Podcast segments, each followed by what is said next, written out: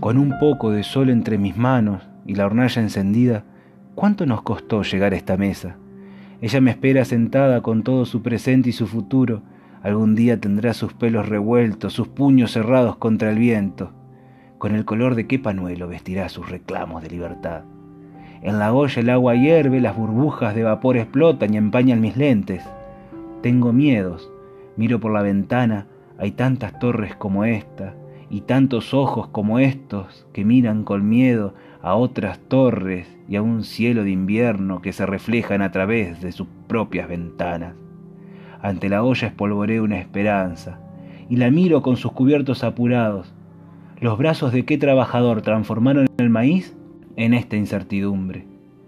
Y entonces vuelvo a mirarla, reparto en platos indecisos.